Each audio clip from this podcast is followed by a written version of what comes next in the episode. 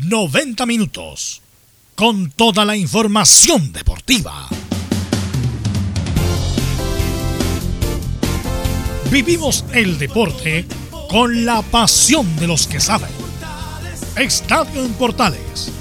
Ya está en el aire con toda la emoción del deporte. Comentarios. Carlos Alberto Bravo, Venus Bravo, Leonardo Mora, René de la Rosa, Camilo Vicencio y Giovanni Castiglione. Reporteros.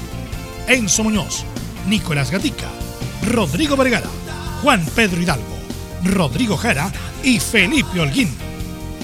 Producción. Nicolás Gatica. Técnicos. Gabriel González Hidalgo y César Navarrete. Edición. Leonardo Mora.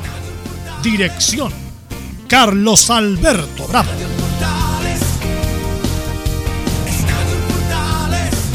Estadio Portales es una presentación de Ahumada Comercial y Compañía Limitada. Expertos en termolaminados decorativos de alta presión.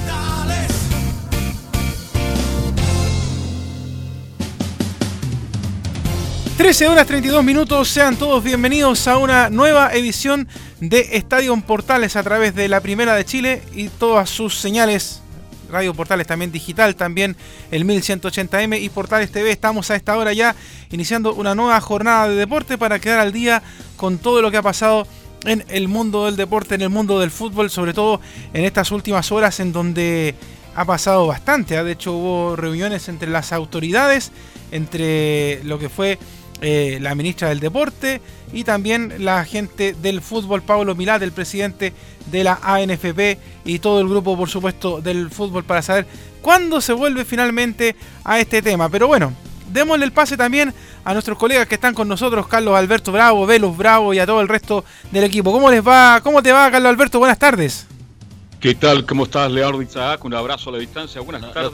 disculpa, ¿no escuchas bien, Leo? Extraordinario. Extraordinario. Como si estuviéramos al lado de Gabriel González Hidalgo. Escuchamos bien, pero escuchamos como si estuvieran un poco alejados, ¿ah? pero escuchamos bien. Tranquilidad. Eh, ya, ok. Eh, bien, vamos a ir de inmediato con ronda de saludos. Somos Estadio Portales. Nicolás Gatica, ¿cómo le va? ¿Qué novedades tiene Colo Colo? Buenas tardes. ¿Qué tal? Buenas tardes, Carlos, de toda la sintonía de Estadio Portales. Bueno, en el equipo de Colo Colo comienza, como dijimos, una nueva semana de entrenamiento. Este día martes sabremos en qué está el entrenamiento, en qué fase va a pasar el equipo algo. También tendremos algunas declaraciones ahí todavía del técnico Alberto Jara, porque recordemos que recién mañana o el jueves debe hablar alguien, incluso el mismo técnico Alberto Jara, porque ni siquiera han hablado los jugadores, así que toda la información que salga del último minuto tendremos entonces en el día de hoy en Colo Colo. Perfecto, gracias Nicolás Gatique. Nos vamos a otro sector y estamos ya con Enzo Muñoz, que nos entrega todos los días la información de la U de Chile. Enzo, ¿cómo estás? Muy, pero muy buenas tardes.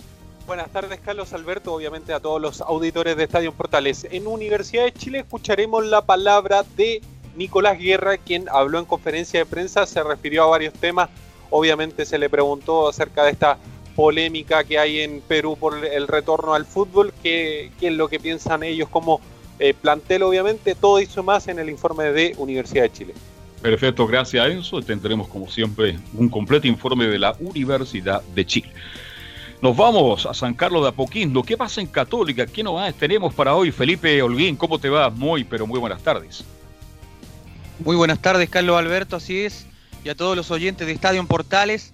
Eh, sí, en titulares te hablamos en exclusiva con Ricardo Lunari, donde le preguntamos principalmente por los dichos de polémicos entre Nicolás Castillo y José Pedro el Chapa Fuensalida, entre otros temas más. Hablaremos también de Gary Medel, que suena en España y también de un tema muy principal que le pasa a la Católica y a otros cuadros de, Chile. Eh, estoy hablando de hacer localía fuera del país por el tema de Copa Libertadores. Esto y otros temas más lo escuchan en el Estadio en Portales.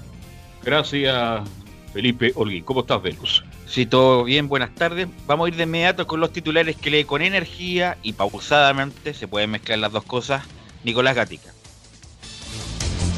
Ok, vamos entonces con la jornada de día martes acá en Estadio en Portales. Comenzamos con nuestro fútbol, donde la ministra del Deporte Cecilia Pérez se reunió con el presidente de la NFP, Pablo Milat. El timonel de la NFP aún no dio una fecha de vuelta al fútbol, pero aseguró que el regreso está cerca.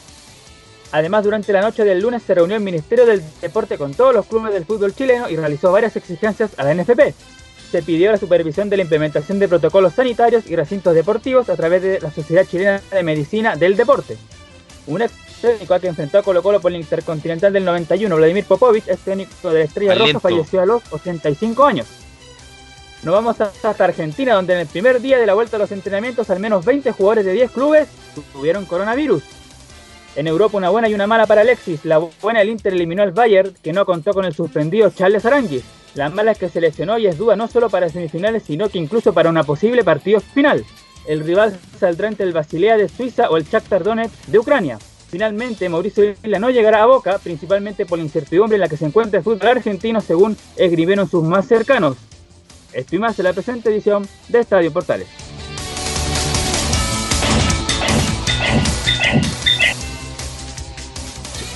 Eh, bueno, eh, ayer eh, vimos el partido interesante entre el Inter de Milán y el Bayern Leverkusen, que lamentablemente no jugó Charles Arangui.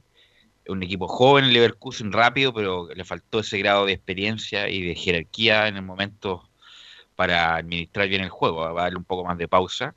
Pero lo independiente que fue buen resultado para el Inter, está en semifinales, después de 10 años que el Inter de Milán no estaba en una semifinal europea lo malo es que Alexis Sánchez, a pesar de jugar un buen partido, tuvo un, lo más probable un desgarro. Y si hay un desgarro, quedó fuera ya de la temporada.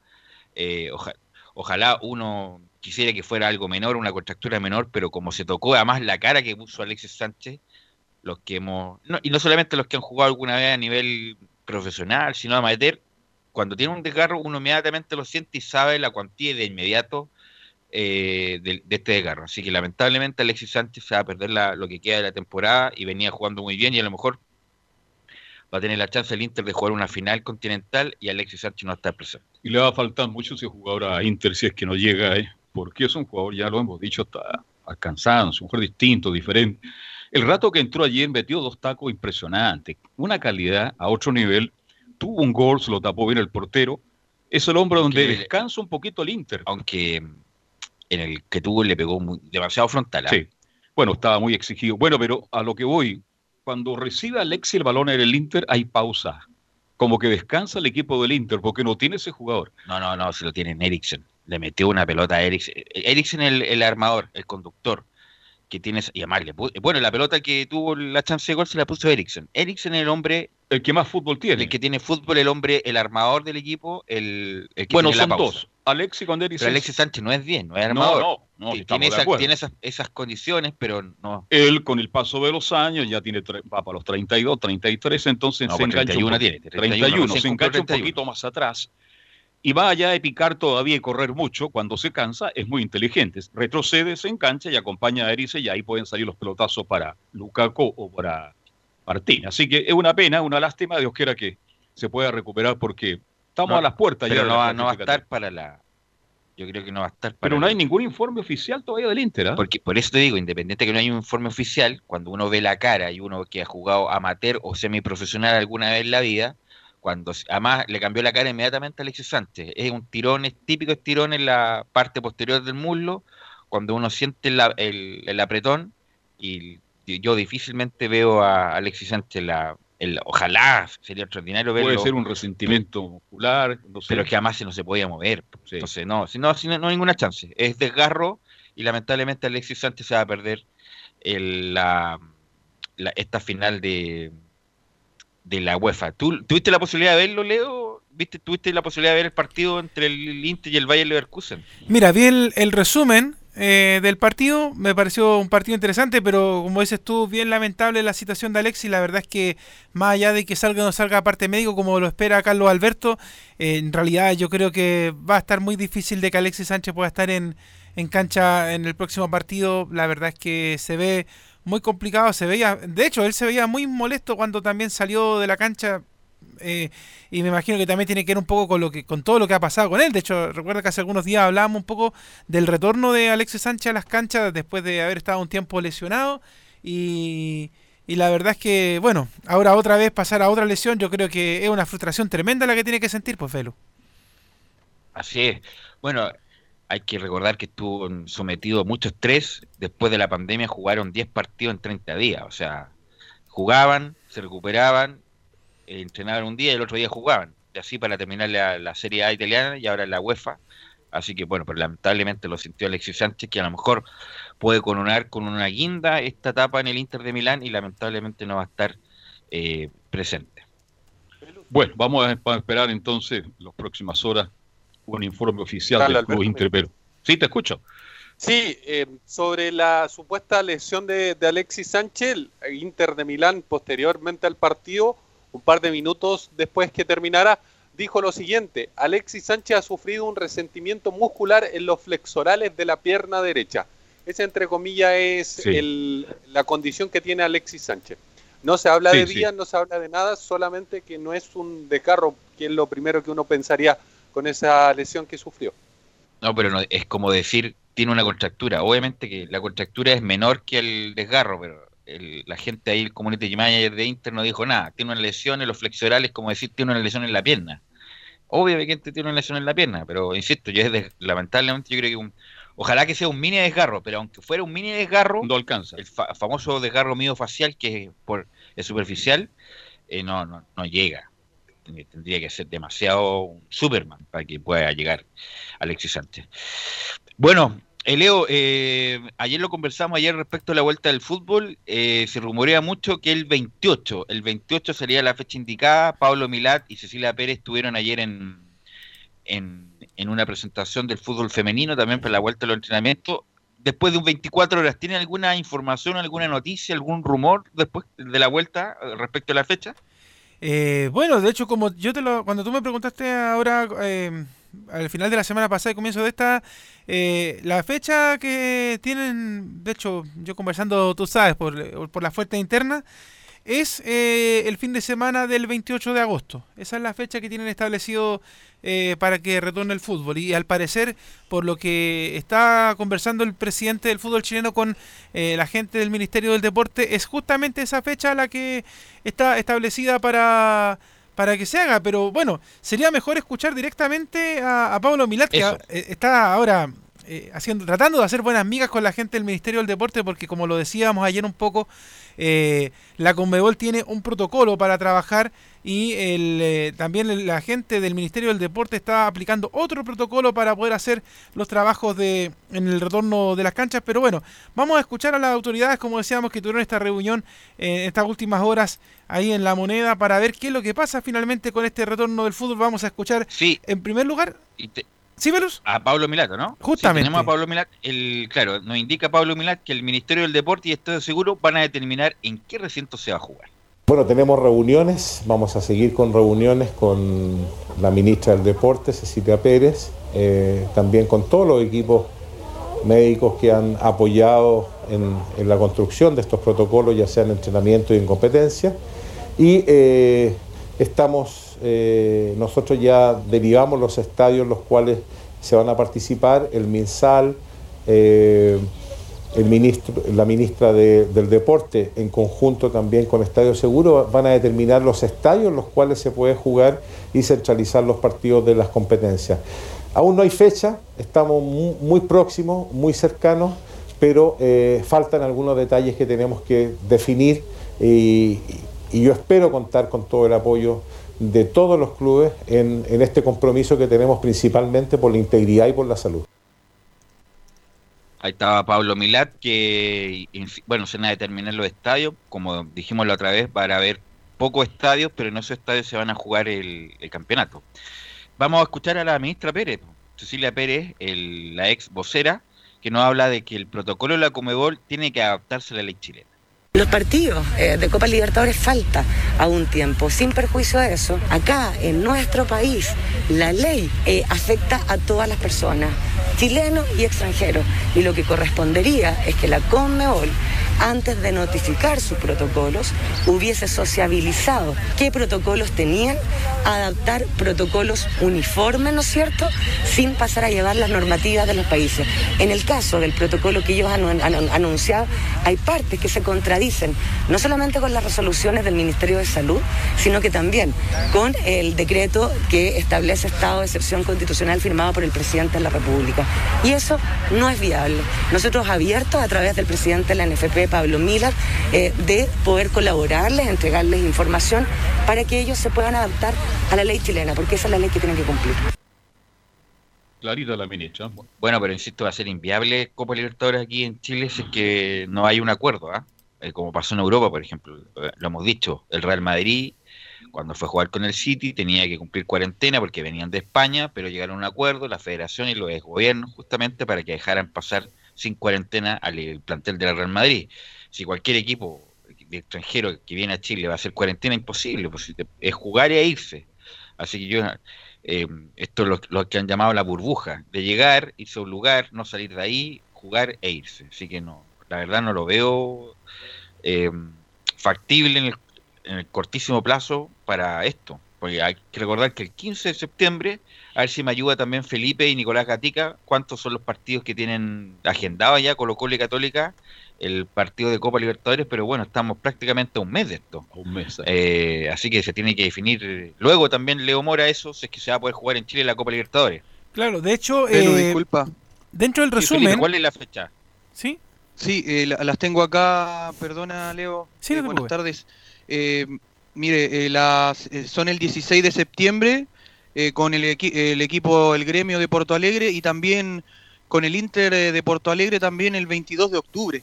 Esos son los dos partidos, por lo, por lo menos los que yo tengo anotado de, del cuadro de Católica. ¿El miércoles de local? El miércoles acá sale, me sale recibir, recibe a los brasileños, claro, el, gremio. Sí, ah, el 16 de septiembre sería de local. E Inter de Porto Alegre el 22 de octubre, pero ahí me visita, tendría que correr, sí, de visita. No, de visita porque jugó acá de local y empate, perdió. Perdió. Leo, y, Colo Colo, bueno, tiene el día 15 de septiembre. ¿usted está en un subterráneo? ¿Dónde está usted? Se, se escucha como lejos usted. ¿Ahora sí? Ahora sí, ahora mejor. Colo Colo Peñarol, el 15 de septiembre a las 19.15, después va a recibir al Wilstermann el, el, 20 de octubre a las 21.30 horas y va a visitar a Paranaense el 23 de septiembre y a Peñarol en Uruguay el 29 también del mes de septiembre. La vuelta es, perdón, Nicolás Gatica, el primer partido Colo Colo entonces es ¿La vuelta a la Copa? claro, 15 de septiembre, 19-15 horas en el Monumental, supuestamente ante Peñarol. Ya, ok, ok. Eh, así que bueno, vamos a estar ahí eh, atentos a lo que pasa. porque obviamente de hecho, Velus, sí, quiero aportar, un, como, como, se dice, un datito a la causa respecto a todo el tema, porque esto es, eh, es una enredadera de declaraciones para que la gente de repente dice, oye, pero tanto que han hablado las autoridades del tema. Mira, un resumen un poco de, lo que está pasando con este tema entre el MINDEP y la gente de la NFP. El MINDEP no autorizará el retorno del fútbol si no se consideran los castigos en el reglamento de penalidades del fútbol. Esto, de esto se trata un poco el, tema que, discutía Cecilia Pérez con, con Pablo Milad. Eh, ¿A qué se refiere esto? A que Cecilia Pérez le preguntó a Pablo Milad si es que la NFP tenía alguna sanción en caso de que los jugadores, eh, por ejemplo, tuvieran contacto físico, porque recuerda que hay que, o sea, en la aceleración de los goles, por ejemplo, esas cosas que, donde no se pueden tocar, pues, obviamente en un, en un, roce de balón lo van a hacer, pero sí, por ejemplo, en una salida a la cancha, en el, al final del primer tiempo, todas esas cosas. Si es que había algo de eso, le respondieron que no, que no había nada estipulado reglamentariamente, ¿ya? Entonces ahí, eh, de hecho, eh, Cecilia Pérez le preguntó a Ezequiel Zagal si existían estos castigos y le dijeron, no, tenemos que conversarlo en un consejo de presidente. Eso fue un tema por el cual se paró finalmente un poco las conversaciones entre el Ministerio del Deporte y la ANFP. Y lo otro, que sí está bien avanzado, es el tema de los estadios, que saldrían entre... Disculpa que te interrumpa, pero no estaba, disculpa, no, no había una norma, por ejemplo, yo lo, leí en uno que lee tanta cosa, en el sentido de que, por ejemplo, no, no pueden celebrar los jugadores, no pueden tirar escupos, no pueden darse besos, obviamente. ¿Eso no está contemplado en la vuelta esta? No, pues no estaba contemplado. De hecho, esa fue la pregunta justamente que le hizo la ministra Pérez a las autoridades de la NFP. De hecho, lo habían conversado, pero no lo habían estipulado. Entonces, esa fue, esa fue la gran pana de, que, hizo que esta reunión quedara un poquito en foja cero. Por eso que cuando la ministra del Deporte recién la escuchábamos en la declaración acá en Estadio Portal, le decía, si no se, no se atienen a, las a las necesidades que está pidiendo el, Ministerio del Deporte junto con el Ministerio de Salud, esto no se puede realizar. Es simplemente por eso, porque la NFP en el Consejo de Presidentes lo conversó, pero no lo estableció. O sea, fue como una, por decirlo de alguna manera, una conversación de pasillo, así como, oye, pero si un jugador se toca cuando no, ya sí, pero le llamamos la atención. No, pues lo que pidió la gente del Ministerio del Deporte fue que eso quedara establecido, quedara marcado en un documento que diga, en caso de que un jugador, por ejemplo, celebra un gol. Como un anexo reglamento. Claro, y se va a abrazar con el resto de los jugadores, póngale tarjeta amarilla. Una cosa así. Solamente por un tema de la pandemia. Cuando se acabe la pandemia, ese reglamento se va. Entonces, eso fue lo que pasó. Y como te digo, en segundo lugar, el tema que sí fue eh, y quedó muy bien avanzado fue el tema de los estadios. De hecho, eh, dentro de lo que se conversó en esta reunión con entre el Ministerio y la NFP, es que habría estadios por zona. Es decir, en la zona, en el norte grande, el estadio que estaría siendo habilitado para poder jugar fútbol sería el Estadio Calvo Bascuñán de Antofagasta. En el norte chico, el estadio que estaría siendo habilitado para jugar fútbol sería el estadio de Coquimbo, porque el de La Serena está siendo de albergue. En la zona centro, el estadio que estaría siendo habilitado sería el estadio San Carlos de Apoquindo. ¿ya? Sí, señor. Y en la zona sur estaría siendo habilitado el alcaldesa Esther Roa Rebolledo. Ah, y se me, me, pasó también el de Calama, que también está siendo habilitado en el norte grande. O sea, esos serían los estadios que estarían de norte a sur habilitados para, eh, en caso de que ya se oficialice, esos serían los nombres que aparecerían. Y se está peleando para que además de todos estos estadios que yo nombré, aparezca el Estadio Nacional. Pero en Santiago sería San Carlos de Apoquindo. Increíble, Leo, lo que pasa con el Nacional. Lo van a evaluar. El primer estadio de Chile. Se da cuenta que nuestro estadio cada día tiene más problemas. El único que está aceptado en este minuto es San Carlos de Apoquindo. Pero evaluar en sentido genético. Pues. Sí, claro, si tiene las normas de seguridad. Pues, no, no, de sanitaria. Pues, sanitaria y seguridad también. Pues. No, pero entonces el Estadio Nacional, que es nuestro primer campo deportivo, en dudas. Pero dicen en forma genérica, es como evaluar, evaluar.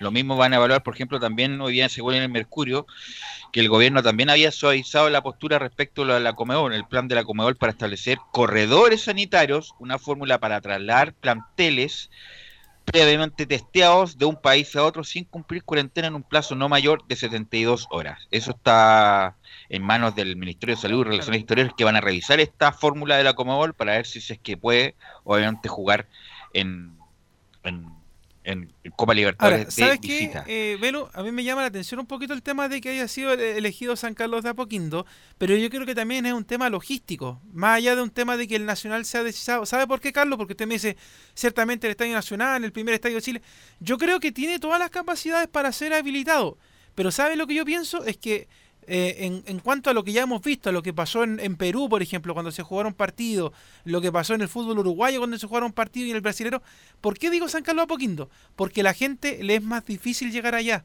Entonces, por ejemplo, a un hincha de, no sé, de Colo Colo, de la U, de Palestino, de Audax, no va a ir a San Carlos de Apoquindo, porque además primero no se puede ir porque es sin público, pero tampoco van a llegar a los alrededores porque... Por la distancia. Claro, darse porque es muy lejos. Claro, darse el pique desde, no sé, de Quilicura a San Carlos solamente para estar afuera y no ver nada. Entonces yo creo que es por un tema de eso, como diciendo, ya saben qué más, que los hinchas se cansen y que no puedan llegar a, a San Carlos de Apoquindo a ver los partidos del fútbol nacional. El otro estadio no. y justamente lo que tú indicabas, Leo, que la solicitud que mm, indicaba la autoridad sanitaria tiene que ver con las sanciones a las instituciones que incumplen los protocolos. En este último punto, la ministra le pidió personalmente al tribunal de la NFP que lo revise con Ezequiel Segal, el presidente del Tribunal de Disciplina. Además, como lo indica Nicolás Gatica por interno, quería decirlo al aire en vez de decirlo por interno, es que justamente los que incumplen estas medidas nuevas, justamente por la pandemia, la amarilla va a ser para el capitán para el capitán del equipo es que se incumplen justamente lo que indicaba Leo Mora en la anterior intervención. Es muy difícil esto porque hemos visto el fútbol europeo y, se abrazan todos cuando hay un gol. Sí, pues bueno, estamos en no, pero no se abrazan, si se tocan el. Sí, pero no, si se han, abrazado, se han abrazado, ayer, ayer vi el partido, no vi ningún abrazo. Yo sí. Besos han dado en la cara. De hecho, vi el, mes pasado vi partidos de la Bundesliga, te insisto, porque eh, son los partidos que hemos podido ver Y en algunos... estaba viendo el fútbol una película. va, No, no, yo vi fútbol. De hecho, Ah, vi, ya. el- vi algunos partidos, como te digo, de, del Dortmund por ahí, del Leverkusen, y habían abrazos. Y de hecho, ellos mismos como que después como se daban cuenta que estaba la transmisión Claro. televisiva y se lo, y decían, pucha, disculpa, pero la emoción del Es momento. difícil, Leo. Claro. Es, es difícil ese momento, es muy difícil. Claro. Así que el pobre capitán del, del equipo va a tener que estar muy Pero atento. igual, como pasa con cuando el, el equipo sale tarde del, del camarín, se le pone amarilla el capitán. pues, Claro. eso es, es así, así es la norma. Sí, y otra cosa más para, para agregar ahí, un saludo a Camilín, es que también el Estadio Nacional también se pone en duda porque por el alrededor del Estadio Nacional también se practican otros deportes, entonces también en la cantidad de personas, no solamente por el fútbol, sino que también por los otros deportes que se practican alrededor del Estadio Nacional. Ah, ya, eso es, eh, ya, pues, no, eso no es porque no cumplen las medidas, es justamente porque hay mucha afluencia de público alrededor del Estadio Nacional. Y justamente puede haber conflicto, problemas justamente por lo mismo. Pero, pero, bueno, yo te digo una cosa... en el día de partido me imagino que deberían eh, acotar justamente ese tipo de actividades porque va a haber un partido profesional en ese fin de semana o ese día en particular. De hecho, acá Cuando usted hablaba de eh, Camilín ¿sí? es Marcelín, ¿no? Marcelín, justamente, él, ¿ah? el omnipresente. Oiga, y yo le doy un detalle, se lo respondo al tiro al aire a, a Juan Pedro Hidalgo. Me dice eh, que diga que los, los baños del, del estadio Carlos Bascuñán para la prensa son, son están malos. Sí, pero no importa porque no va a haber prensa.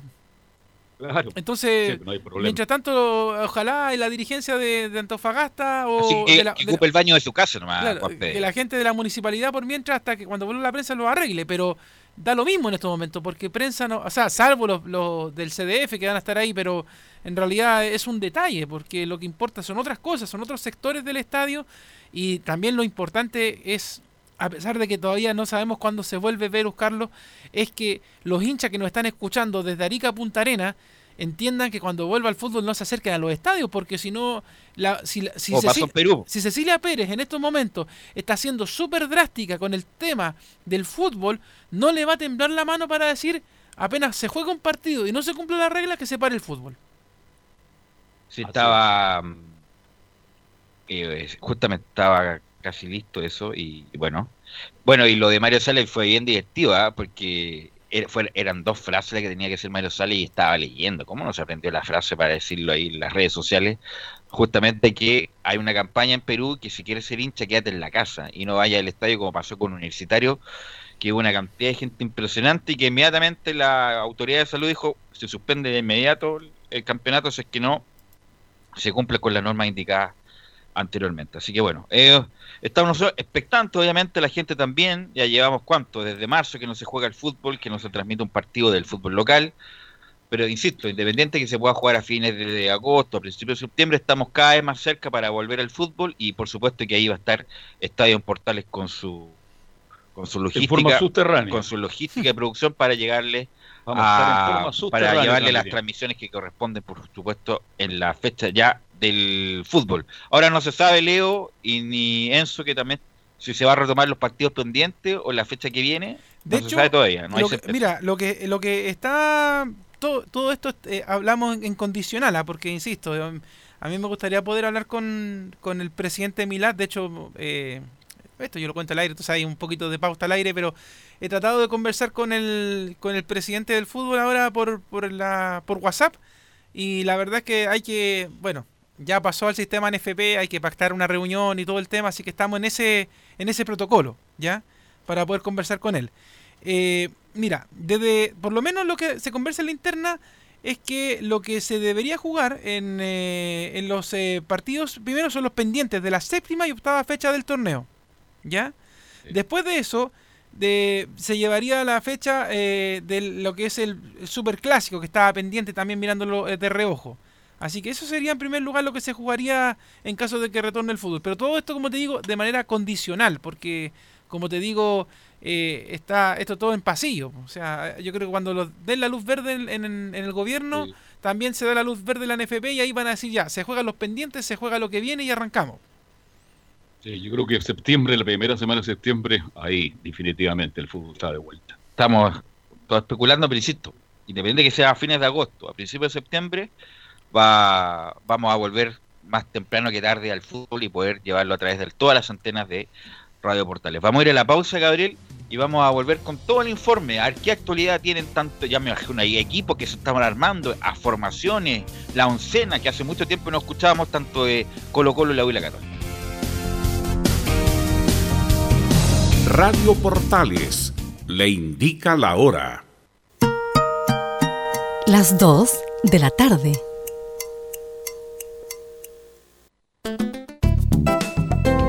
Comercial IAC Compañía Limitada. La mejor calidad mundial en laminados decorativos. Comercial IAC Compañía Limitada es Vertec en Chile. San Ignacio 1010, Santa Rosa 1779, Avenida Mata 446 y Portugal 501. Comercial IAC Compañía Limitada es Vertec en Chile.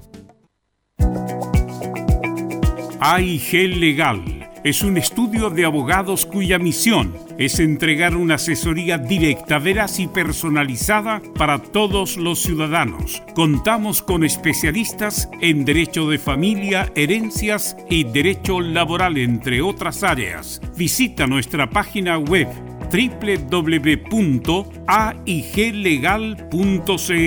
o comunícate con nosotros y agenda una reunión sin costo al número más 569 73 04 67 92 AIG Legal. ¿Quieres tener lo mejor y sin pagar de más? Las mejores series de televisión, los mejores eventos deportivos, equipo transportable, películas y series 24/7. Transforma tu TV a Smart TV. Llama al 973-718989. Twitter arroba panchops. Una mirada distinta, con reflexión, profundidad. La encuentras en www.opine.cl ya lo sabes, www.opine.cl. Somos tu portal de opinión. Visita www.radiosport.cl, el sitio web de la Deportiva de Chile. Programas, noticias, entrevistas y reportajes, podcast, radio online y mucho más.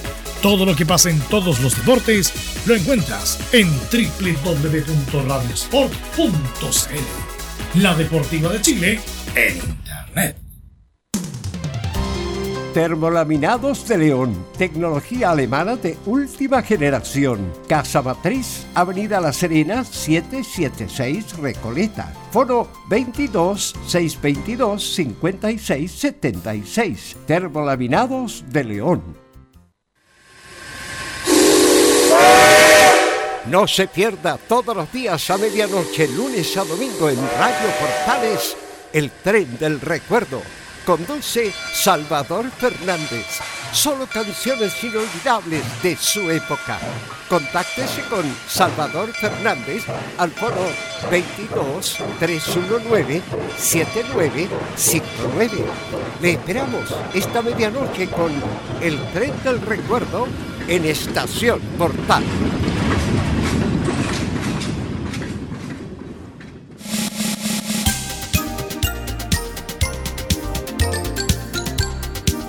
Radio Portales, en tu corazón, la primera de Chile.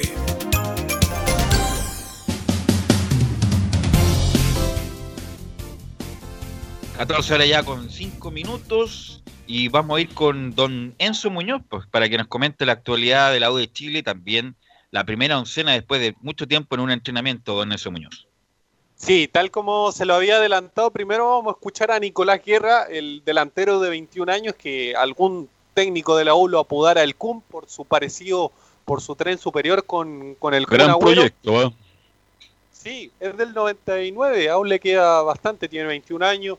Obviamente por ahí no ha cumplido las expectativas que se tenían Ese con fue él. el que le puso CUM, disculpa Enzo, el, fue Ángel Guillermo Hoyos, ¿no? Así es, así es, porque Ángel Guillermo Hoyos estuvo con el Kun Agüero, lo conoció en algún momento, entonces por eso mismo tenía como esa referencia tan cercana de, del Kun Agüero. Escuchemos la primera de, del Nico Guerra que tiene que ver con un entrenamiento que, tal como ustedes lo señalaban, este entrenamiento 11 contra 11, donde él fue, entre comillas, parte del equipo titular acompañando a Joaquín Larribey. Escuchemos lo que dice Nicolás Guerra acá en Estadio Portales. Hemos preparado muy bien la vuelta, eh, la vuelta ha sido con muchas ganas, como tú dices, el otro día tuvimos una práctica de 11 jugadores y salió muy bien, salió muy bien, eh, el equipo se está preparando de la mejor forma, hemos hecho las cosas de buena manera y esperando con ansia el retorno. Ahí escuchamos las palabras del, del, delantero, está confiado obviamente, Hernán Caputo también lo ha dicho en conferencia de prensa, que ellos sienten que se han preparado bastante bien.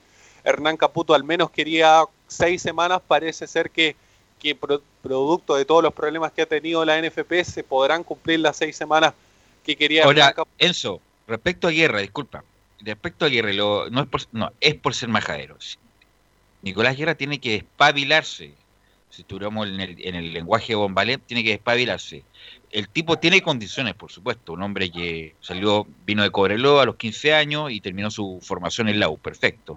Fue seleccionado juvenil, sub-17, sub-20, apareció muy bien Guerra, por algo llamó la atención y se subió al primer equipo y tuvo continuidad, pero los últimos año y medio, o el último año, la verdad, ha sido bien discreto lo de Guerra. Y Guerra ha tenido oportunidades, ha sido titular, o, siempre entre los partidos y la verdad su rendimiento ha sido deficiente. Ahora nuevamente, bueno, estamos recién en las primeras prácticas, aparece como titular, pero Guerra tiene que dar un salto ya. Ya, obviamente todavía tiene 20, 21 años Guerra, pero bueno, en algún momento tiene que espabilarse para que no sufra a fin de año que sea declarado prescindible, lo puedan eh, mandar a préstamo justamente por lo mismo, y ha sido muy utilizado justamente por la, la regla del sub-20 de otra manera, a lo mejor Guerra estaría en la banca. De hecho, como es sub-20 todavía, lo ocupa mucho justamente por eso, Leo. De hecho, para sumarte un poco a la causa de lo que tú dices, Velu, eh, no solamente el Nico Guerra está al debe, sino que, por ejemplo, también Ángelo Enrique, yo creo que también está muy al debe. De hecho, recordemos que Ángelo se lo, quisieron deshacerse de, él de alguna manera, pero lamentablemente no se pudo. Él no, hizo también lo imposible para no irse, pero la verdad es que eh, eh, a principios de año, cuando yo todavía estaba acá en Estadio Portal antes de la pandemia y todo, y yo te decía que había una cantidad de delanteros en la Universidad de Chile, pero que de todos esos, y de hecho en un momento lo, decíamos con Carlos Alberto hasta las transmisiones de, los partidos de la U, no se hacía ni uno. De hecho, el que termina salvando un poco la patria es eh, Pablo Aranguis, y Pablo Aranguis ni siquiera es, pepero, no está en la función de, él hacer goles, o sea, lo hace, y, y lo hace bien. Montillo también pero, pero no son las funciones para las cuales ellos son llamados a la U. Entonces, la verdad es que uno, y sobre todo uno espera, como hincha del fútbol, que ojalá alguien de tu equipo que, y que es de casa haga algo. Pero a Nico Guerra, como tú dices muy bien, se le han dado oportunidades, entra en los segundos tiempos, ha entrado de titular, han pasado varios DT que te han dado oportunidades y no pasa nada con el Nico Guerra. O sea, yo creo que él también debería entender esa situación, más allá del tema de pandemia, que él debería entender de luchar por un puesto o en definitiva por un bien superior también quizás a lo mejor al terminar la temporada eh, dejar la Universidad de Chile y, la verdad es que dar un salto a otro lugar porque en realidad como dice Messi no se le da Así, eh, bueno, la, eh, la, U tiene a la Ribey que empezó muy bien y también con muchas dudas. Lo que pasa es que ha pasado tanto tiempo el último partido de la U que la Ribey como la Ribey Todavía lo, recuerda. los últimos partidos goles, dejaron muchas dudas. Ángelo Enrique un tema aparte es un tema aparte ya de a mejor uno de los grandes proyectos del fútbol chileno que nunca se consolidó, pero es un buen jugador, pero lamentablemente no ha rendido. Está Franco Lobos, que prácticamente no ha tenido, ha jugado muy poco, y Pablo Arán en su momento se ocupa de volante, se ocupa de delantero. Por lo tanto, eh, tiene una gran responsabilidad de guerra si que retoma la bien Belu Enríquez, de, verdad bien, ¿jugaría guerra? No. No, pues hay que ver cómo, cómo inicia Caputo, según el, entrenamiento de ayer que nos indicaba Enzo, Guerra está con la Ribey Claro. Pero bueno, tiene que estar muy mal eh, Ángel Enrique para que ni siquiera sea opción. Pero insisto, como la, U tiene que cumplir, y todo, no solamente la U, los equipos del fútbol chileno con esa regla del sub-20, con alguien la tiene que cumplir, en su Muñoz. Sí, precisamente, y Nico Guerra es consciente de, de todas estas críticas, las mismas críticas que se le han hecho en otros medios, obviamente, y, él dijo también en conferencia de prensa que espera que este sea su año. Pero la siguiente que vamos a escuchar tiene que ver con, una comparación con, el, con lo que pasó posteriormente al estallido social del mes de octubre del año pasado en cuanto a esta incertidumbre de no saber cuándo se retoma el fútbol nacional. Ya pasó el año pasado, tal como les comentaba. Así que escuchemos esta comparación que hace Nicolás Guerra con lo que pasó en octubre. Sí, yo creo que la situación, obviamente, lo, lo hablo en cancha, eh, algo parecido porque entrenamos las semanas con una incertidumbre si se va a renovar o no el campeonato. Esperemos que pronto, porque como tú dices, esa incertidumbre nos tiene muy ansiosos y con muchas ganas de que empiece luego. Ahí están las palabras del delantero de 21 años. Bien. Algo más de guerra, don Enzo.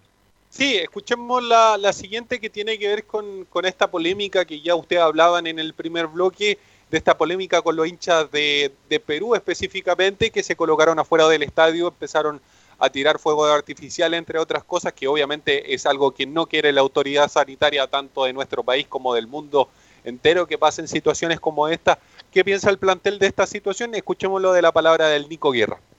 Estamos al tanto de las noticias que lo que pasó en Perú en este caso. Eh, no solamente nosotros estamos ansiosos y, y, ¿cómo se llama?, esperanzados con la vuelta al fútbol, sino que también miles de hinchas, miles de gente que, que también quiere que esto vuelva. No solamente que vuelva, también que ellos también vuelvan al estadio, que es algo tan lindo. Pero ese es un llamado para poner a toda la gente, cada uno que ponga una pequeña parte para que esto se reanude lo más rápido posible y tengamos lo más pronto a ellos de vuelta en la cancha. Ahí están las palabras de Nico Guerra, el llamado también a los hinchas, obviamente, a que respeten la cuarentena porque ellos como jugadores están haciendo todo lo posible por, por que vuelva el fútbol. Usted tenía el equipo ese que paró la 1. Sí, deber, debería ser muy parecido porque obviamente hubo cambios, debería ser muy parecido a lo que terminó jugando la U con Depole en el arco, Bosellur por la izquierda, Osvaldo González del Pino Mago y era... Eh, al revés, es como con, con, Matías Rodríguez por la derecha y Poseyur sí. por la izquierda, al medio Osvaldo González con Delpino Mago, después está Camilo Moya, eh, Galani. También Galani, otro jugador que, que está, eh, post, Montillo, Aranguis y, y adelante la Ribey junto con Guerra. Eso Exacto. más o menos sería algo muy parecido con lo que terminó jugando la U eh, Hernán Caputo no es mucho de variar las formaciones, por lo general juega con, ese estilo. Recordemos cuando, cuando no lo tenía, por ejemplo, a Galani ocupaba obviamente a, a Espinosa, entonces no debería ser muy diferente lo que formó Hernán Caputo al, terminando, entre comillas, la última fecha, eh, a lo que estuvo, por supuesto, obviamente, eh, a lo que estuvo durante las prácticas, por ejemplo. Por ejemplo, tiene dos buenos equipos la UA, porque para un buen equipo, tiene un equipo B también bien interesante. ¿eh? No, pero la, ¿cuál es el equipo B? Bueno, tenemos Mira. a Carrasco, tenemos a Casanova, a Zacarías, a Campos, tenemos a Espinosa, tenemos a Ángelo Enríquez. Mira, ah, no, pero si tiene claro. De hecho, sí, Leo. De hecho, mira, Enzo, ¿no es cierto? La U, de, eh, de hecho, ya jugó un partido 11 contra 11. ¿Tú nos sí. puedes contar las formaciones justamente de esos dos equipos? Ya, la primera iba con De Paul en el arco, Matías Rodríguez por la derecha, Osvaldo González con Delpino Mago en el centro y Jan Bosellor por la izquierda. Adelante de ellos, obviamente, los mediocampistas eran Camilo Moya, Sebastián Galani, Pablo Arangui, como hombre más de creación Walter Montillo, dejando en delantera a los que señalábamos, Nicolás Guerra con Joaquín Laribey.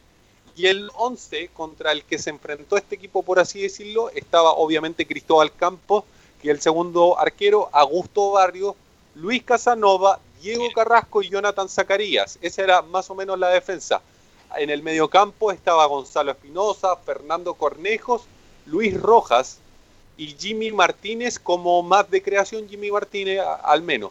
Y en los delanteros era Franco Lobos y Ángelo Enríquez. Esa era, ese era Oye, los equipos buen plantel, No, pero o sea, hablaba Jimmy Martínez, nadie se acuerda de Jimmy Martínez. Jimmy Martínez es un activo del club que bueno, lamentablemente el año pasado fue muy malo y se le recuerda solamente por el gol reboteado que hace con Iquique, que fue como el último grito de explosión de la U. Pero bueno, tiene, por supuesto que tiene buenos jugadores. El punto es que, bueno, algunos no lo han materializado, pero Jimmy Martínez es un buen jugador. Gonzalo Espinosa, Cornejo, Zacarías, Augusto Barrio. Augusto me Barrio. imagino que ahora está óptimo Enzo, ¿no? Después de tanto tiempo de recuperación, me imagino que está óptimo para ganar su lugar si es que, si que quisiera. Sí, obviamente, él y todos los que los que te nombré en el, en el equipo reserva, hay que decirlo que, que al menos Cristóbal Campos ya tuvo minutos en la Copa Libertadores, lo mismo que Augusto Barrio, Luis Casanova, Diego Carrasco, Jonathan Zacarías, incluso ya han sido titulares Gonzalo Espinosa, Fernando Cornejo, Eh, Luis Roja, entre comillas, ha sido uno de los que ha jugado menos tiempo, por ahí lo saca en los segundos tiempos. Eh, Jimmy Martínez no ha jugado mucho este en la primera parte del campeonato. Franco Lobos también lo, ha puesto en los segundos tiempos. Y Ángelo Enrique, que entre comillas era titular y se, mm, hacían especie de, de, o jugaba Ángelo Enríquez o jugaba Nicolás Guerra o derechamente ponía un mediocampista más Hernán Caputo. Pero la mayoría de los Sí, con esto de los cinco cambios, interesante. Pero esos cinco cambios se tienen que hacer en, tres oportunidades en el partido, claro. No cinco veces. No, no. Por eso, por eso siempre hay, en un, cuando se hace un cambio, hay dos cambios. Sí. Para, porque tiene, no, eh, por ejemplo, ayer al Inter le quedaba un cambio, Exacto. pero ya la oportunidad de hacerlo se le había pasado. Eh, así que bueno, ahí en la nueva norma del, del, Yo lo que quería decir es que la defensa de la U es bastante longeva. Tiene Matías Rodríguez, con, a ver si me ayuda Enzo, 32, 33 años, la edad exacta. Ah, Tiene casi 36. ¿O Matías? Matías, sí. A ver, confirmemos ese 36. Osvaldo tiene 36, Bosillur tiene 36. Y hay Matías Rodríguez Independiente que 34. Tiene, 34 Matías. O sea, Matías tiene 34, Osvaldo 36 y Bosillur, esa es la defensa de la U sobre prácticamente los 35 años. La U rejuveneció el plantel, lo más probable es que la próxima etapa, el, el próximo año, a lo mejor es rejuvenecer la defensa. Vamos a ver cómo termina Osvaldo, cómo termina Bosellur. Sí. Eh, pero tiene para rejuvenecer la U en ese sentido. O sea, tiene a Casanova, tiene a Diego Carrasco, para por lo menos en la dupla centrales tener eh, hombres de refresco. Quizás podrían mirar un poco a la sub-17, a la 19, eh, para ver ahí quién, a quién más puede echar mano. pero pero por lo, menos. la U va a tener que traer un defensa mejor de nivel, cuando obviamente el próximo año, pero que, más joven. Eh, pero, pero, que, que entonces yo me hago la pregunta: ¿para qué trajiste a Casanova?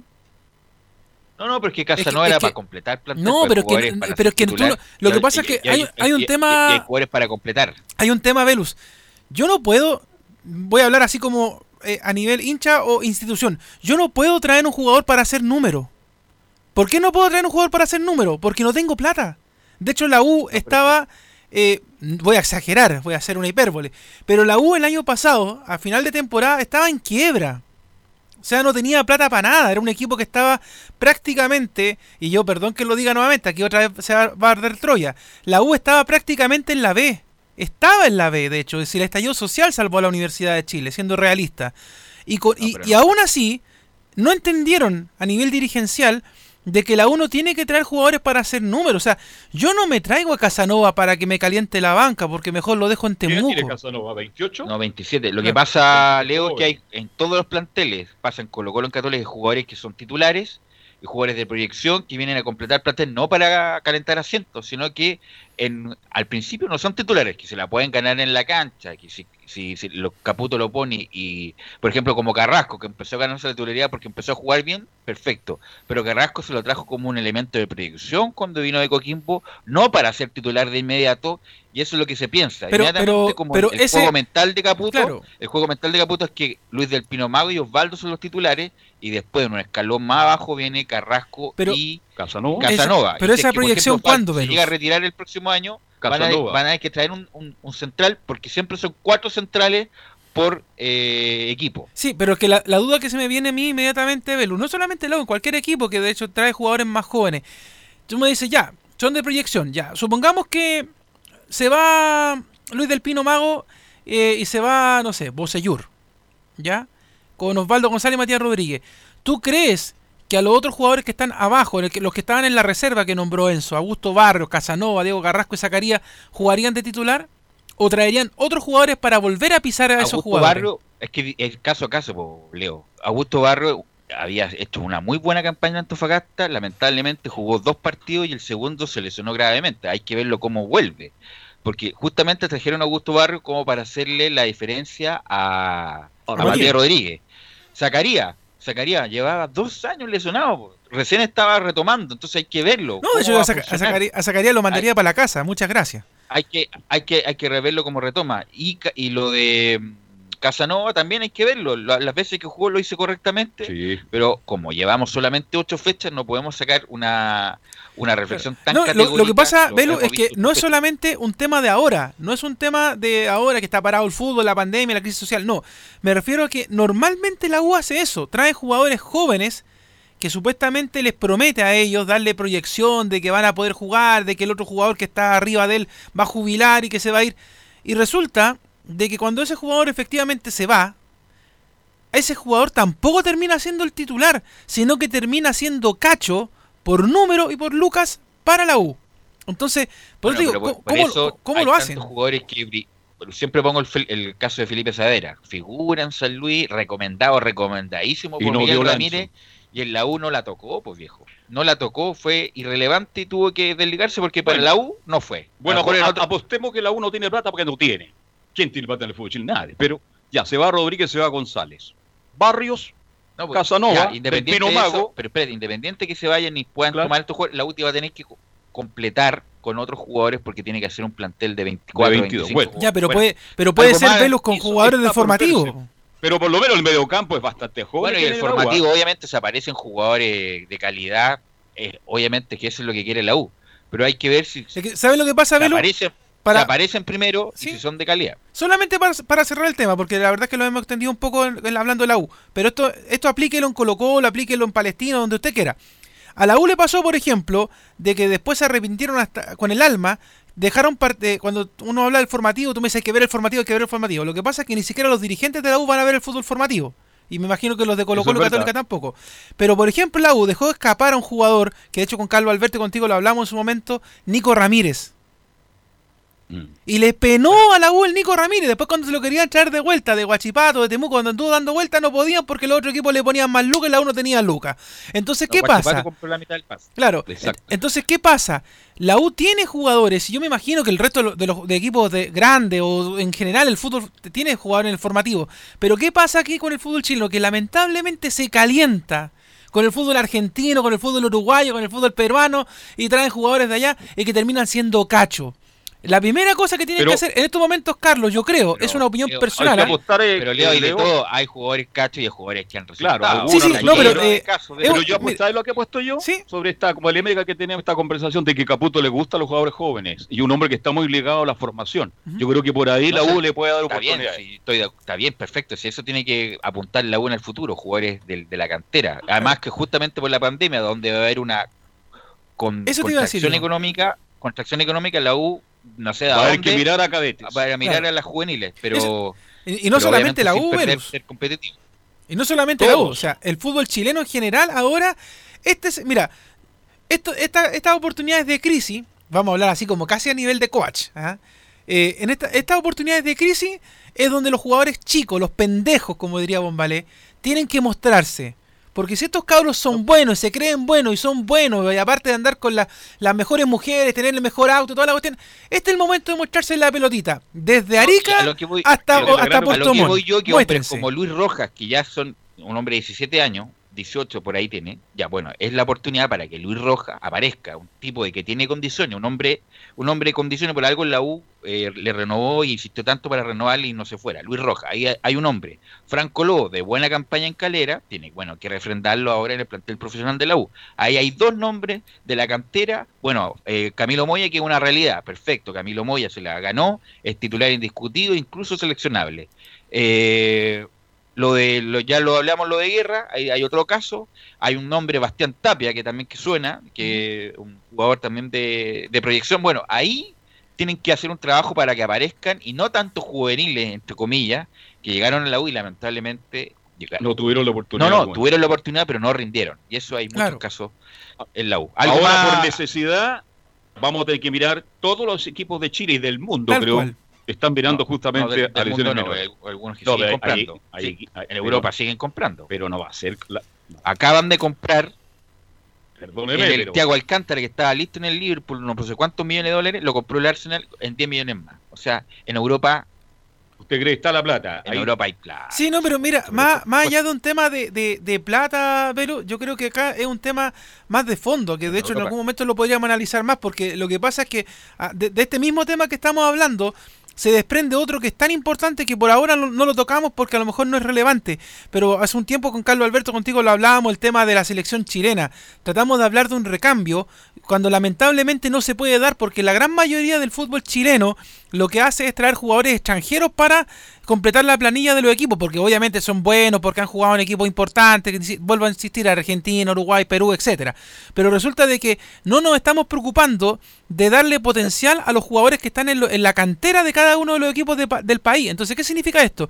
Que llega un momento en que lamentablemente volvemos al círculo vicioso, donde volvemos a hablar de Sánchez, donde volvemos a hablar de Eduardo Vargas, de Charles Arangui, de todos estos jugadores, pero no tenemos recambio. ¿Por qué? Porque en los equipos tampoco está el recambio, porque no hay jugadores nacionales, no hay jugadores de cantera, tenemos que echar jugadores de afuera. El punto, el, punto es que aparecen jugadores, el punto es que no aparecen de esa calidad, que es distinto. Por ejemplo, hay jugadores de cali hay jugadores en, en en México, pero no de la superclase que teníamos y que lo vamos a sentir cuando está, lamentablemente, esta generación. Una pregunta para Enzo Muñoz.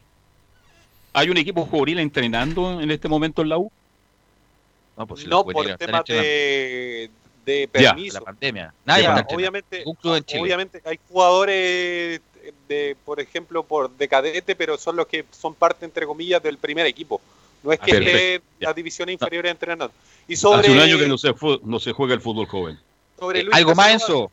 Sí, sobre Luis Casanova, súper cortito. Es préstamo con opción de compra, está cerca, evaluado en cerca de, de 400 mil eh, dólares, eso más o menos, pero es préstamo con opción de compra de parte de Temuco, obviamente el préstamo termina a fin de año. Bueno, el mismo, el mismo un caso en sí, Casanova, que apareció como un gran proyecto, imagínate, 27, 28 años se dio la vuelta larga y recién ahora llegó a un club grande. Gracias, Enzo. Vamos con Felipe, vamos con Felipe Elguín y el informe de la Católica. Hola, Belus, buenas tardes nuevamente a todos los muchachos ahí en Estadio Portales, así es como lo mencionaban titulares. Eh, Estuvimos en exclusiva hablando con el ex eh, jugador de eh, la Universidad Católica, Ricardo Lunari, quien se refirió a los polémicos entre el Chapa Fuensalida y Nicolás Castillo. Vamos a escuchar lo que dijo con respecto a esto. De ellos dos lo que más me interesa no, no, es lo que dicen, sino lo que hacen cuando se ponen la camiseta de, Católica. Así que bueno, hay que respetar las opiniones de cada uno y creo que como son dos referentes y dos eh, personas muy queridas por, por, la institución, creo que hay que obviar y, y dejar que cada uno tenga su, su opinión y solamente juzgarlo por lo que puedan hacer dentro del campo de juego. También se refirió, entre otras cosas, el ex eh, jugador y ídolo del cuadro de la Franja Cruzada eh, en el ámbito internacional. ¿Por qué a la Católica le costaba tanto ganar afuera, en el extranjero, ya sea en Copa Libertadores o Sudamericana? Vamos a escuchar lo que dijo a continuación.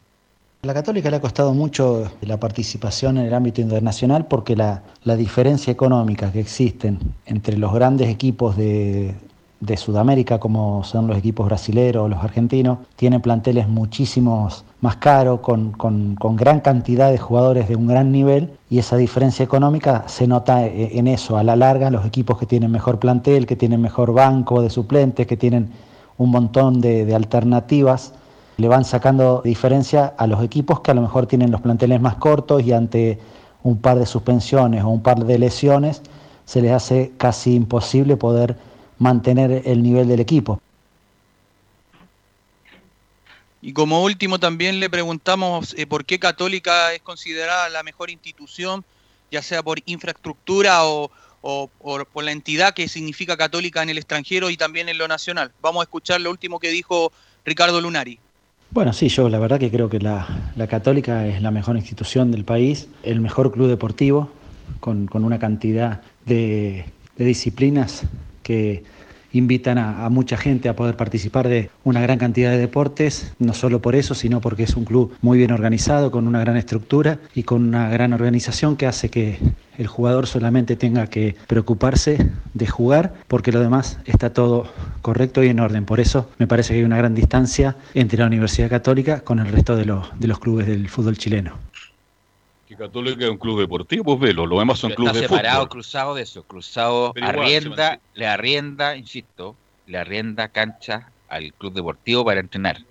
Una cosa es la fundación y otra cosa es cruzado. Ah. Cruzado tiene que arrendar una parte, bueno, obviamente que la, gestión ha sido muy buena, ha sido campeón y tienen superávit, todo lo demás, pero ese club deportivo no es de Cruzado, es de la fundación y tiene que pagar una renta bastante importante a, la fundación. Pero Católica tiene más club deportivo, tiene todas las disciplinas y tiene todos los campos de juego disponibles que son de primer eso desde siempre. De siempre, no de ahora. No, es novedad, no es novedad y ahora, bueno, eso lo transformaron también en un club ganador, sobre todo en el último tiempo, en los campeonatos que lograba la Católica.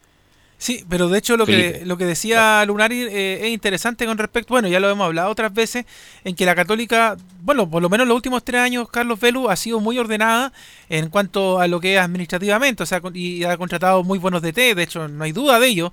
Pero el debe de la católica, insistimos, es el plano internacional. Es eh, ese sentido, eh, por ejemplo, eh, ya que a, comienzos de semana hablábamos de una católica brillante en los 90 cuando se participaba con Gorosito y Agosta, yo creo que a la católica le falta eso nuevamente, tener nuevamente una muy buena y destacada participación en el, en el plano internacional. Ahora yo creo que, en cierto modo, a pesar de que, insisto, la católica está ordenada en tema de los pagos, tampoco ha contratado jugadores destellantes en el último tiempo, sobre todo en lo que es la, delantera, porque por ejemplo San Pedri, no, sé, no, todavía no, me convence lo que lo poco que lo vi, el, el anterior que sí de, destelló mucho, pero que después se perdió fue Diego Bonanó, del enano, que la verdad es que lo hizo muy bien en la Católica, pero después algo pasó entre técnicos, dirigentes y el mismo que, que desapareció un poco del plano del buen juego de la Católica. Pero la Católica, en el sentido de que contrata test bueno, sí, lo hace bien, pero lo que le falta a la Católica ahora es, quizás a lo mejor, yo sé que en ese sentido la Católica es más precavida, Juan Tagle y compañía,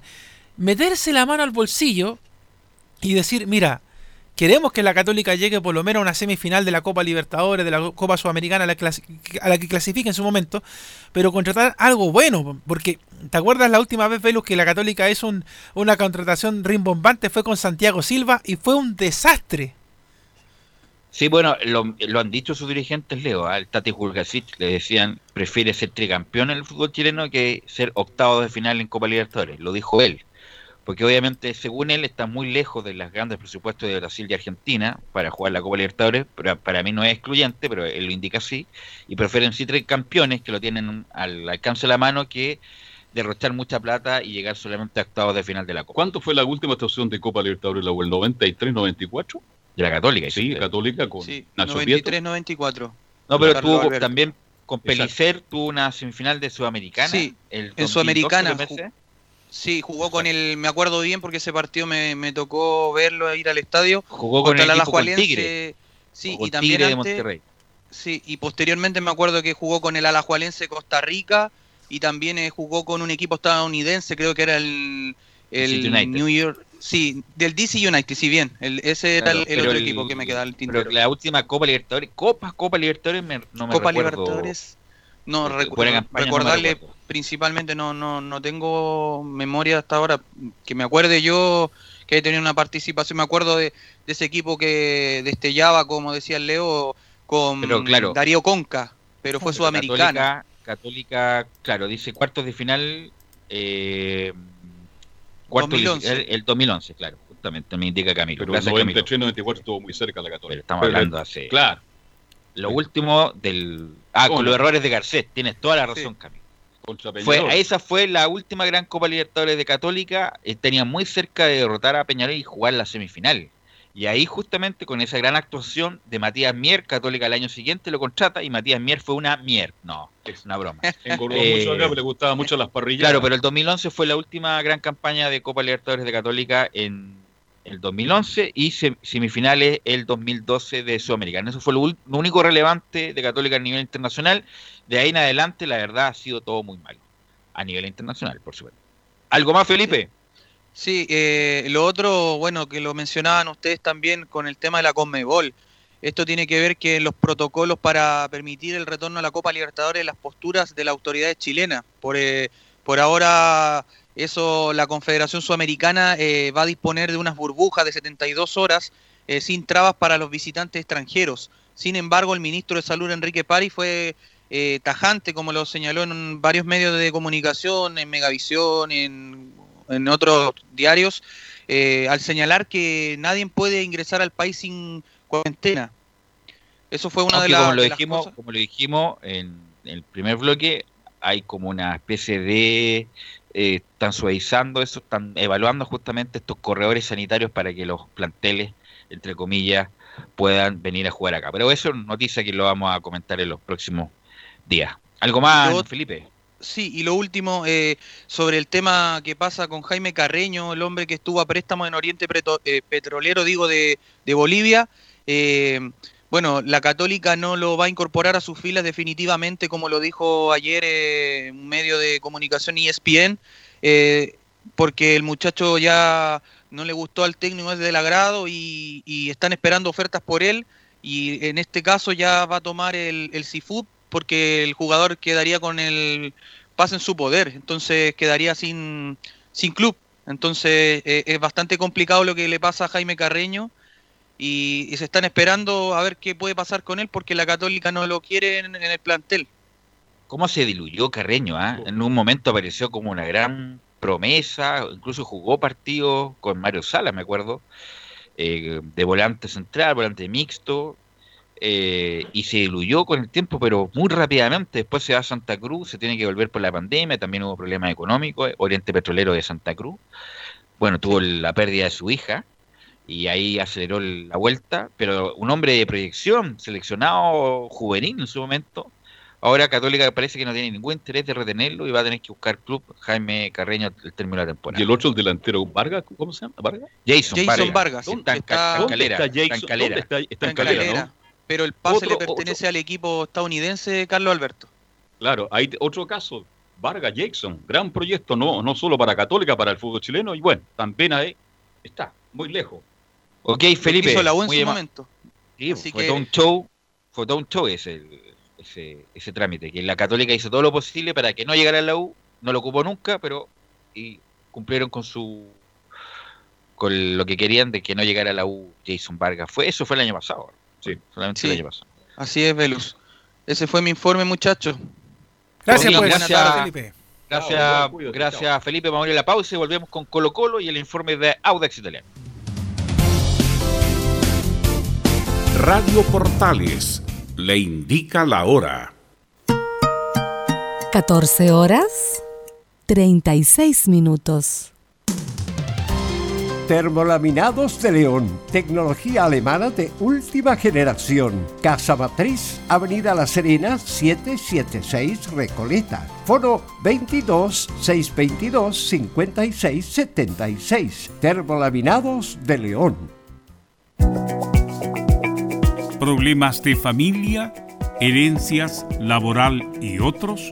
AIG Legal estudios de abogados que entrega asesoría directa y personalizada para atender su situación personal. Especialistas en derecho de familia, herencias y derecho laboral, entre otras áreas. Comuníquese con nosotros y agende una reunión sin costo al más 569 7304 6792 o visite nuestra página web www.aiglegal.cl. La radio eres tú, la radio eres tú, la radio 10 millones de personas escuchan radio cada día, igual que usted. En marzo, 8% más de personas escucharon radio, encontrando en ella la compañía e información que nadie más le puede dar. Las radios de Chile, con Chile y su gente. Archie, contigo en todas. Fuente Ipsos, análisis radios. ¿Quieres tener lo mejor y sin pagar de más? Las mejores series de televisión, los mejores eventos deportivos, equipo transportable, películas y series 24/7. Transforma tu TV a Smart TV. Llama al 973-718989. Twitter arroba panchops. Comercial IAC y Compañía Limitada. La mejor calidad mundial en laminados decorativos. Comercial IAC y Compañía Limitada es Vertec en Chile. San Ignacio 1010, Santa Rosa 1779, Avenida Mata 446 y Portugal 501. Comercial IAC y Compañía Limitada es Vertec en Chile. Porque lo bueno puede ser aún mejor. Prepárate a conocer la evolución de la Primera de Chile. Bienvenido a Portales Digital. Ingresa ya a www.radioportales.cl y descubre nuestra señal en vivo en audio y video. Además del tradicional 1180M. Mantente al día con las últimas informaciones de Chile y el mundo e interactúa con nosotros a través de nuestras redes sociales en Facebook, Twitter e Instagram. Recuerda www.radioportales.cl La nueva multiplataforma de la Primera de Chile ahora es No se pierda todos los días a medianoche, lunes a domingo en Radio Portales, el tren del recuerdo. Conduce Salvador Fernández. Solo canciones inolvidables de su época. Contáctese con Salvador Fernández al foro 22 319 7959. Le esperamos esta medianoche con el tren del recuerdo en Estación Portal. Radio Portales en tu corazón, la primera de Chile. 14 horas con 42 minutos ya y estamos conectados ya con Nicolás Gatica para que nos informe de Colo Colo. ¿Qué tal? Buenas tardes. Sí, seguimos ahora con ya el informe de, de- de Colo Colo. Bueno, vamos a decir una, una incidencia cortita, mejor dicho, una efeméride cortita. El año 1991, recordemos que Colo Colo ganó la Copa Libertadores con Mirko Josic en el banco, jugó la final de la Intercontinental ese año con el Estrella Roja, un equipo de, de Serbia, en ese tiempo era de Yugoslavia, y bueno, el técnico de ese equipo Yugoslavia. serbio era Vladimir Popovic. Claro, Yugoslavia en ese tiempo era Vladimir Popovic, que además fue técnico en ese tiempo en el 91, campeón de la, de la Champions League y también Champions League, como se llama ahora, claro, y La campeón de de la. Intercontinental falleció, claro, el actual mundial de clubes ahora, falleció a los 85 años, lamentablemente, Vladimir Popovic, que además fue partícipe en el mundial del 62 en Chile, estuvo en, en Yugoslavia justamente, que pierde el tercer lugar frente a Chile en ese año del, del año, justamente en cura la- 1962. Y falleció, me dice Popovich, ¿cuándo? Ah, no, ayer, a los 85 años, Ah, falleció ayer, justamente. perfecto. Claro. Ya. Ah, ya. No, y ese equipo de Estrella Roja era muy bueno, estaba... Ahora es impensado que un equipo que fu- fuera de las cinco grandes ligas gane el- la Champions. Es casi impensado. Un equipo, no sé, de, Croacia, de Serbia, de como pasó con Rumania cuando el Steaua de Bucarest ganó el- la Copa de Campeones en esa época y jugó la Copa Intercontinental con River Plate en Japón. Ahora, no sale de las cinco ligas, de Inglaterra, Italia, España, Francia y Alemania, de ahí salen los campeones. Y el Estrella Roja tenía un gran jugador, el número 10, Savicevic, gran jugador en esa Copa Intercontinental de donde Colo Colo no le hizo ni cosquilla, me acuerdo, en esa Copa Intercontinental a la Estrella Roja. Ahí jugó Pizarro un penal, ¿no? ¿Te acuerdas? No, ese fue con Cohen Cru- Cruzeiro. Con Cruzeiro, claro. Esa fue la recopa de Sud- Sudamericana. Esta fue la final intercontinental, el ganador de la Copa de Campeones de Europa Exacto. con la Copa Libertadores de América. Ya, yo estaba confundido con el penal de Pizarro, No. que fue un penal muy mal ejecutado. y donde ahí hace el cambio. po. Claro. Eh, Mirko saca a Daniel Morón, entra Marcelo Ramírez y ataja penal prácticamente se pone en la misma línea de la pelota, como se adelantaba tanto Marcelo Ramírez, pero Colo Colo gana esa, esa recopa sudamericana donde Pizarro le pega al piso Sí. y entra pidiendo permiso el balón, palo y entra y gana la recopa Un sudamericana muy difícil Colo Colo el año 92. Claro, además Nicolás. para cerrar el tema ya de, para cerrar el tema definitivamente de Popovich, el que falleció, decir que también en el año 1993 dirigió a la selección peruana en la Copa América del 93 de Ecuador, donde llegó hasta cuarto de final y además estuvo también en el equipo peruano eh, clasificatorio hacia el Mundial de Estados Unidos 94, aunque en eso perdió cinco de los seis partidos que disputó. Así que eso por lo menos con Vladimir Popovich, el técnico que enfrentó a Colo Colo el año 1991. Ahora hablando un poco de la actualidad, bueno, sabíamos, conocimos hace un par de semanas atrás del interés que había del Panathinaikos de Grecia por eh, eh, Óscar Opaso, el lateral derecho de Colo Colo, el Torto Paso, pero según una fuente de la institución del Trébol citada por el medio Ola Prasina 1908, partidaria del cuadro verde, dice que, por supuesto, no hay acuerdo para incorporar... Ah, no, este, este otra cosa que te desmintió una posible llegada de Mauricio Isla, eso, desmintió una posible llegada de Mauricio Isla eh, el cuadro griego, porque él ya sabemos no va a jugar en Boca Juniors, pero va a seguir en Europa. Entonces desmintió que hay un acuerdo con Mauricio Vilar, pero sí dijo que Colo Colo rechazó la propuesta, eso sí, rechazó la propuesta de Óscar Opaso, según publicó este martes la prensa de ese país. Ha sido, Bueno, ha sido muy mala la propuesta para que Colo Colo rechazara, porque, insisto, ya tiene 30 años paso. Para él sería óptimo una salida a Europa en esta época de su vida, pero por eso digo, de haber sido muy mala la propuesta del equipo griego para que Colo Colo la rechazara, Nicolás. Usted no sabe el detalle de la propuesta. Lo que indica la, la publicación dice que el cacique se negó a aceptar la oferta de 120 mil euros más una tasa de reventa del 10% que puso sobre la mesa el cuadro europeo por Óscar Opaso. Eso rechazó 120 Colo Colo en primer 120 término. pero 120 mil euros la venta el préstamo. No, aquí solamente eso- dice que se negó a aceptar la oferta de 120 mil euros más una tasa de No, reventa. poca Claro, una tasa de reventa Si dice es por, debe ser si es por venta, claro. si es por venta es muy poca No, no, no, no es negocio. Ni siquiera una. No, muy poca. Eso es como para, para préstamo. Ya préstamo puede ser, pero. Pero venta 120 mil euros es muy poca plata, Nicolás.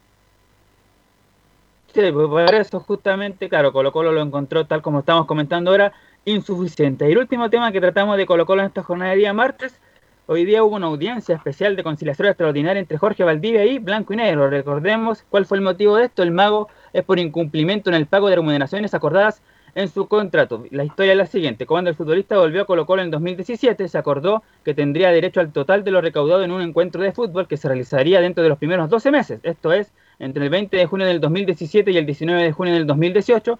Si no se disputaba, recibiría la suma mínima garantizada de 200 mil dólares líquidos. Esa misma situación se estipuló en su renovación. El futbolista que exige el pago de 400 mil dólares líquidos y además reclama 10 mil, claro, 10 mil eh, millones de pesos por un bono de Copa Libertadores.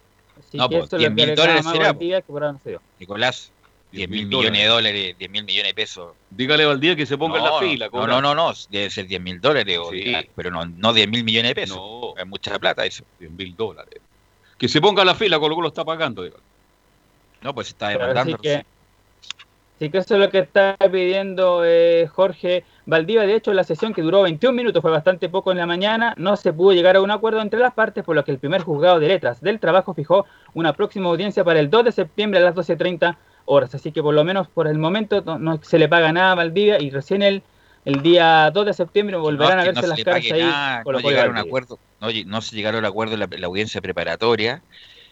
Eh, según lo que reclama Valdivia, o con lo que me indicas tú, Nicolás Gatica, es que se, se debió haber hecho un amistoso y ese amistoso era todo dinero para Valdivia. Y como no se hizo, está eh, demandando justamente ese incumplimiento por parte de Colo Colo y como no se va a hacer el amistoso, quiere pedir una equivalencia, o sea, plata, para que le paguen en plata justamente ese amistoso no realizado. Como no llegaron a acuerdo en la primera audiencia, se difirió... ¿Cuánta audiencia tiene que haber? No, no, la- una audiencia preparatoria que lo más Ya. probable es que cuando la- el juez ya- llama a conciliación, pero como no llegaron a acuerdo, va a haber una audiencia de juicio probablemente tal en septiembre. ¿Y ahí se determina? Y ahí se debería determinar, eh, obviamente, quién tiene razón y si es que el, tribunal declara eh, si Valdivia o no tiene razón con, este, con esta solicitud. Claro, tal como se explica, lo, lo- lo último para hablar de este tema de, de Valdivia dice que la última oferta puesta sobre la mesa por parte de la concesionaria de Colo Colo, Blanco y Negro, es realizar los dos partidos amistosos cuando se vuelva a permitir público en los estadios, sin necesariamente, esto es claro, sin necesariamente la presencia del jugador que actualmente está en el Mazatlán Fútbol Club. El problema es que Jorge Valdivia quiere el dinero durante este 2020 y que el pago no sea en cuotas, así que ahí también está la traba sobre este tema de Valdivia y Blanco y Negro. Sí, pues lo amisto, lo, jugar con público va a ser Oh, falta mucho para eso. un año con suerte, siendo muy generoso, por lo tanto. Los amistosos, como lo comentamos tantas veces, ya no es redituable No, en cuanto a, al retorno, en cuanto a dinero. no es atractivo para las grandes empresas publicitarias ni para los canales de televisión, menos. Bueno, para cerrar el tema de Colo Colo en este informe de hoy, decirte que finalmente Colo Colo todavía, todavía no ingresa a la fase 4 del entrenamiento previo a volver al fútbol, el equipo de Colo Colo. Y viendo el plantel de Colo Colo, insisto, Colo Colo tiene buen plantel. Arriba, pensando, tiene a Volados, Mouche y Blandi. O sea, cualquiera quisiera tener esos tres jugadores y, y esos tres jugadores titulares en cualquier parte. Tiene a Paredes, que puede aparecer en cualquier momento. Eh, así que cuatro jugadores totalmente calificados para pelear el campeonato. Está muy lejos Colo Colo, pero queda campeonato y la Copa Libertadores. Así que, ¿cómo no va a ser algo Colo Colo con volados, que es de los jugadores más rápidos que hay en Chile, Mouche y Blandi? Y con Paredes entrando de atrás, también tiene volantes interesantes como Leo Valencia, Matías Fernández, independiente que está disminuido físicamente, Carmona, el mismo Fuente, eh, los centrales, de Barroso, Opaso, Campo, lateral izquierdo tiene a De La Fuente, tiene a Béjar y tiene a, a, Pin. No, ¿cómo, ¿Cómo Colo Colo con ese plantel no va a hacer algo? Me imagino que es el desafío dejar de enrelar al plantel para por lo menos estar mucho más arriba de lo que están. ¿Algo más, Nicolás? Eso para el tema de Colo Colo hoy día, como dijimos, todavía no están en la fase 4 dentro del equipo del cacique. Ok, gracias Nicolás. Y vamos a ir con el informe de Audax italiano, Leo. No sé si estará en vivo, estará grabado. Tal cual, vamos en, vivo, en directo con don Laurencio Valderrama, que de corrido nos entrega la información. Siempre directo, en directo, Laurencio. Sí, ¿eh? señor. Muy buenas tardes, compañeros. Un fuerte abrazo virtual para ustedes y para todos quienes escuchan Estadio en Portales este martes 11 de agosto. En el tradicional informe de los equipos de Colonia nos enfocaremos en la actualidad del Audax italiano, que está en la fase 3 de entrenamientos presenciales en el complejo Ciudad de Campeones, a la espera del retorno del torneo nacional. Justamente el técnico Francisco Meneghini hizo una positiva evaluación de esta tercera fase, la cual involucra la realización de calentamientos grupales sin mayores limitaciones, así como prácticas colectivas y de fútbol reducido. Vamos con la palabra del Paqui Meneghini acá, en Estadio Portales. Bueno, la verdad que muy contentos desde el primer día que comenzamos a entrenar, primero individual, después en pareja. Ha sido todo muy positivo. Estamos muy contentos por los permisos y poder aprovechar esto para vernos y enganchar la dinámica. Y ya en esta fase 3 en la que estamos actualmente, ya con el plantel completo, siempre tomando las medidas, pero ya se pueden trabajar cosas tácticas, repasar cosas que hicimos anteriormente. Y obviamente el foco está en mejorar en mejorar para seguir creciendo como equipo y ser un equipo muy competitivo cuando se retorne a la competencia oficial. El técnico Audino valoró además que hay una energía positiva en el equipo y que el plantel de jugadores está muy bien en lo físico y en lo técnico. Seguimos escuchando a Meneghini en Radio Portales. Los jugadores están muy bien, tanto individualmente como equipo también. Se nota que eh, se hacía, hacía falta esto de vernos, de, obviamente no, no puede haber mucho contacto, pero sí nos vemos, nos escuchamos, jugamos juntos y hay muy buen grupo, hay muy buenas cualidades individuales y de equipo, así que hay una energía muy positiva que confiamos, confiamos mucho en que cuando vuelva se va a notar en la cancha. El técnico argentino también valoró lo realizado por el preparador físico Gonzalo Felay para recuperar al plantel, luego del largo receso de cuatro meses por la pandemia y sin realizar prácticas presenciales. Una más de Meneghini en Estadio Portales. Bueno, para rescatar, lo dije en su momento, son dos cosas principalmente. Primero, la constancia de los jugadores. Es muy difícil estar eh, tantos meses entrenando todos los días por una computadora, a través de una computadora y en unas condiciones de espacio que cada uno se tuvo que adecuar. Entonces, para destacar, primero y lo más importante siempre los jugadores. Y después, en el caso del cuerpo técnico, lo dije en su momento y lo vuelvo a repetir, el preparador físico Gonzalo Felé, que fue quien se llevó la carga de todos esos entrenamientos, si bien estábamos todos encima y monitoreábamos eso, era él quien nos conducía y era él el que, el que invertía más energía. Particularmente nosotros como entrenadores lo que hicimos fue revisar exhaustivamente el proceso, buscar variantes, buscar qué podemos mejorar y bueno, todo eso creo que ha significado que pulimos el mensaje y llega más concreto para que los jugadores lo puedan recibir y, y desarrollar. También destacamos en este informe la opinión de Ricardo Escobar.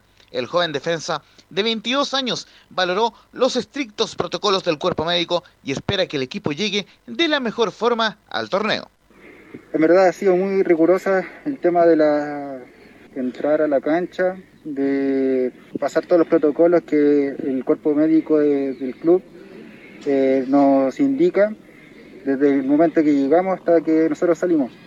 Tratamos de mantener la distancia entre nuestros compañeros en todo momento, mantener el espacio único para los implementos de cada uno, eh, con compañeros ya eh, interactuando con un balón, ya disputando un balón eh, con, con, un rival que ya hace más distinto el, entrenamiento en comparación con los entrenamientos que son individuales y los que son en pareja.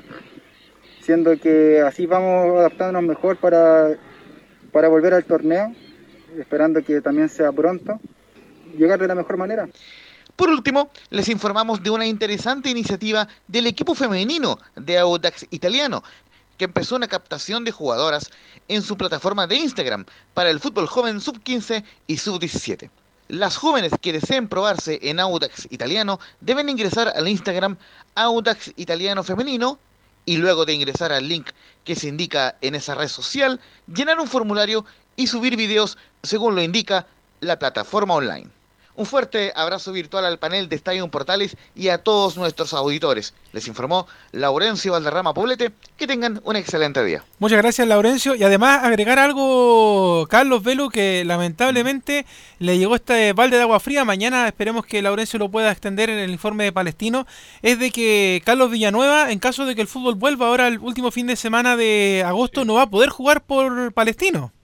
¿Por qué? ¿Cuál es el motivo? Porque Por no. del, libro de pase, ¿no? Justamente, el ah, libro de pase. igual que, igual, que, Humberto Suazo. Tal cual. Así que lamentablemente estaría eh, un poquito ahí a la espera hasta que termine el, torneo o a que se abra el mercado de fichajes que sería un poco más adelante pero no podría jugar. Así que lamentablemente por Palestino que hizo la presentación rimbombante te, acuerdas que estaba molesta la gente de Audax por lo mismo porque él prometió llegar allá bueno lamentablemente ni allá ni acá podría jugar porque no puede estar inscrito todavía de manera oficial en el libro de pases de la NFP Ojalá se arregle porque son dos jugadores. No, no pero ya se, ya se terminó ya que en, octubre que el, no, en octubre va a poder jugar tanto Suazo como, como Carlos Villanueva por, el libro de pase. Tiempo, un mes y medio. Bueno, el asunto era que ellos querían jugar ahora, pero como indicó Leo Mora con la cuestión del libro de pases que no se modificó en el Consejo Presidente último, va a tener que esperarnos. Tanto él como todos los que llegaron ahora.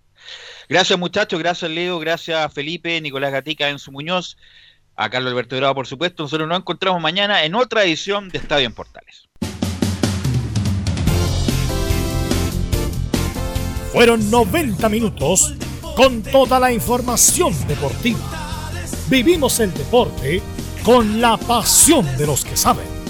Estadio en Portales fue una presentación de Almada Comercial y Compañía Limitada. Expertos en termolaminados decorativos de alta presión